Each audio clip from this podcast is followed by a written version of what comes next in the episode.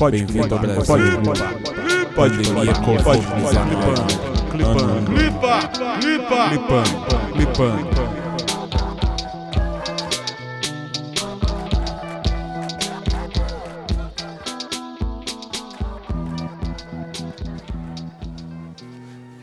Olá, olá, olá.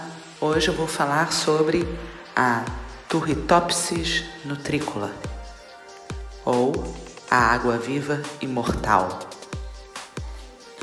Esse hidrozoário ele foi descoberto por acaso em 1988 por um estudante alemão de biologia, é, Christian Sommer, e foi descoberto durante suas férias no verão na Riviera Italiana.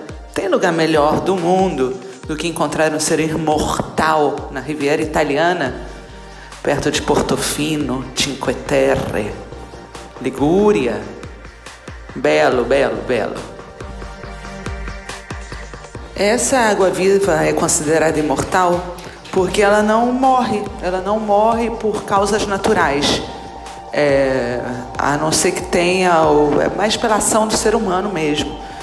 O que é muito raro, porque ela mesmo se desenvolve de uma forma que, se ela se sente atacada, imagina isso, na maturidade, ela é uma adulta, uma viva adulta, se sente ameaçada, ela consegue voltar ao estágio inicial dela, como se fosse um bebê. E assim retoma sua vida normalmente. De adulto vai para bebê, de bebê vai para adulto. E assim vai, não consegue, não morre. Isso daí é de uma capacidade de adaptação imensa. Nós, seres humanos, estamos preparados para essa adaptação? Somos seres que, que podemos nos manter nesse mundo, como essa água viva, por exemplo? Isso daí nada mais é que a natureza, né?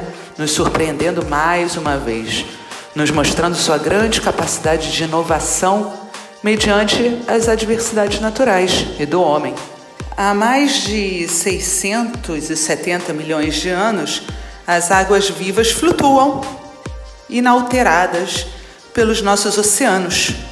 E quase tudo que é prejudicial para nosso ecossistema parece que é um benefício para a sobrevivência das águas vivas. É, a exploração pesqueira é uma causa da diminuição dos peixes, por exemplo, os que podiam reduzir o número de águas vivas. É, as bolsas de plástico, os sacos de plástico, né, na água, matam outros predadores seus, como as tartarugas. Além do mais, as águas vivas prosperam nas águas mais quentes, com que é, alonga a temporada delas de, de cria, né, de acasalamento, nascimento, etc. e tal.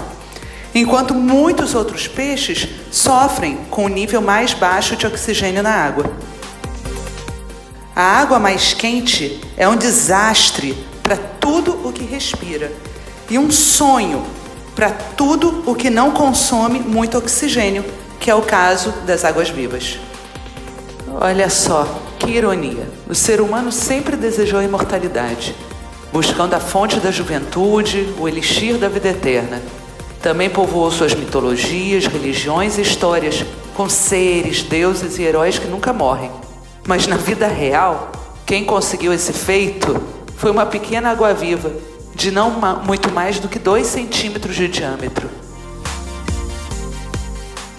Por enquanto, o que, que ser humano tem a aprender ou que benefício pode obter da imortalidade da Turritopsis nutrícola? Hum, por enquanto, nada. Mas talvez no futuro